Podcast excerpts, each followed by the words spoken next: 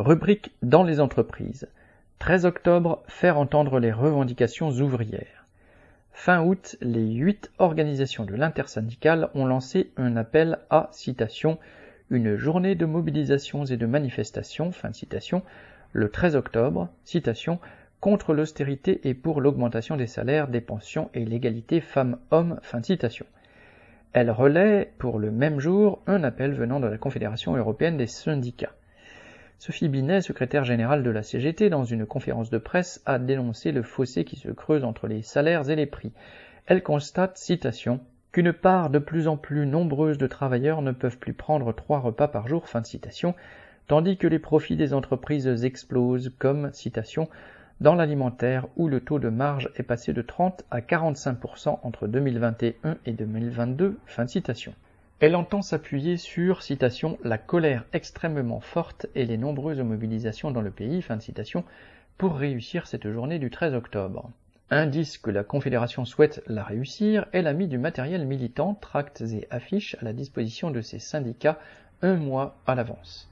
Le langage de Sophie Binet contribuera-t-il à mobiliser les militants syndicaux dans les entreprises qui se heurtent à la résignation et sont aspirés par la routine de leurs syndicats? En tout cas, les perspectives qu'elle fixe pour cette journée mènent à une impasse. La CGT demande, citation, aux employeurs d'ouvrir des négociations salariales à tous les niveaux, fin de citation. Elle veut utiliser cette journée du 13 octobre pour peser sur la conférence sociale sur les bas salaires concédée par Macron aux chefs des partis de gauche après leur nuit commune à Saint-Denis qui démarrera le 16 octobre.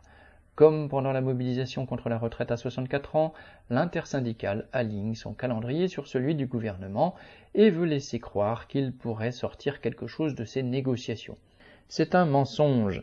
Les capitalistes qui se livrent entre eux une guerre féroce pour accaparer les richesses créées par les travailleurs n'accorderont aucune augmentation de salaire sérieuse sans y être contraints par un puissant mouvement collectif et si survenait une explosion de colère suffisamment profonde pour effrayer le patronat, se contenter d'une citation augmentation du SMIC et des politiques salariales dans les branches, les entreprises et la fonction publique, fin de citation, ou encore de citation mettre des conditions aux aides publiques aux entreprises, fin de citation, comme le réclame la CGT, serait une trahison.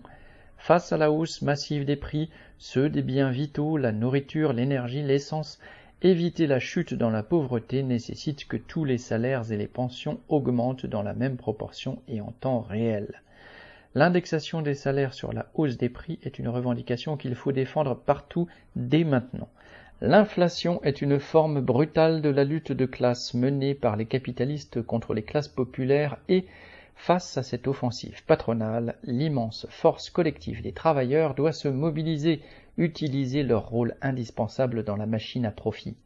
Quelles que soient les limites de l'appel de l'intersyndicale, les travailleurs conscients doivent saisir l'occasion des manifestations du 13 octobre pour entraîner leurs camarades de travail, discuter avec eux des revendications à mettre en avant et de la nécessaire lutte à mener. Xavier Lachaud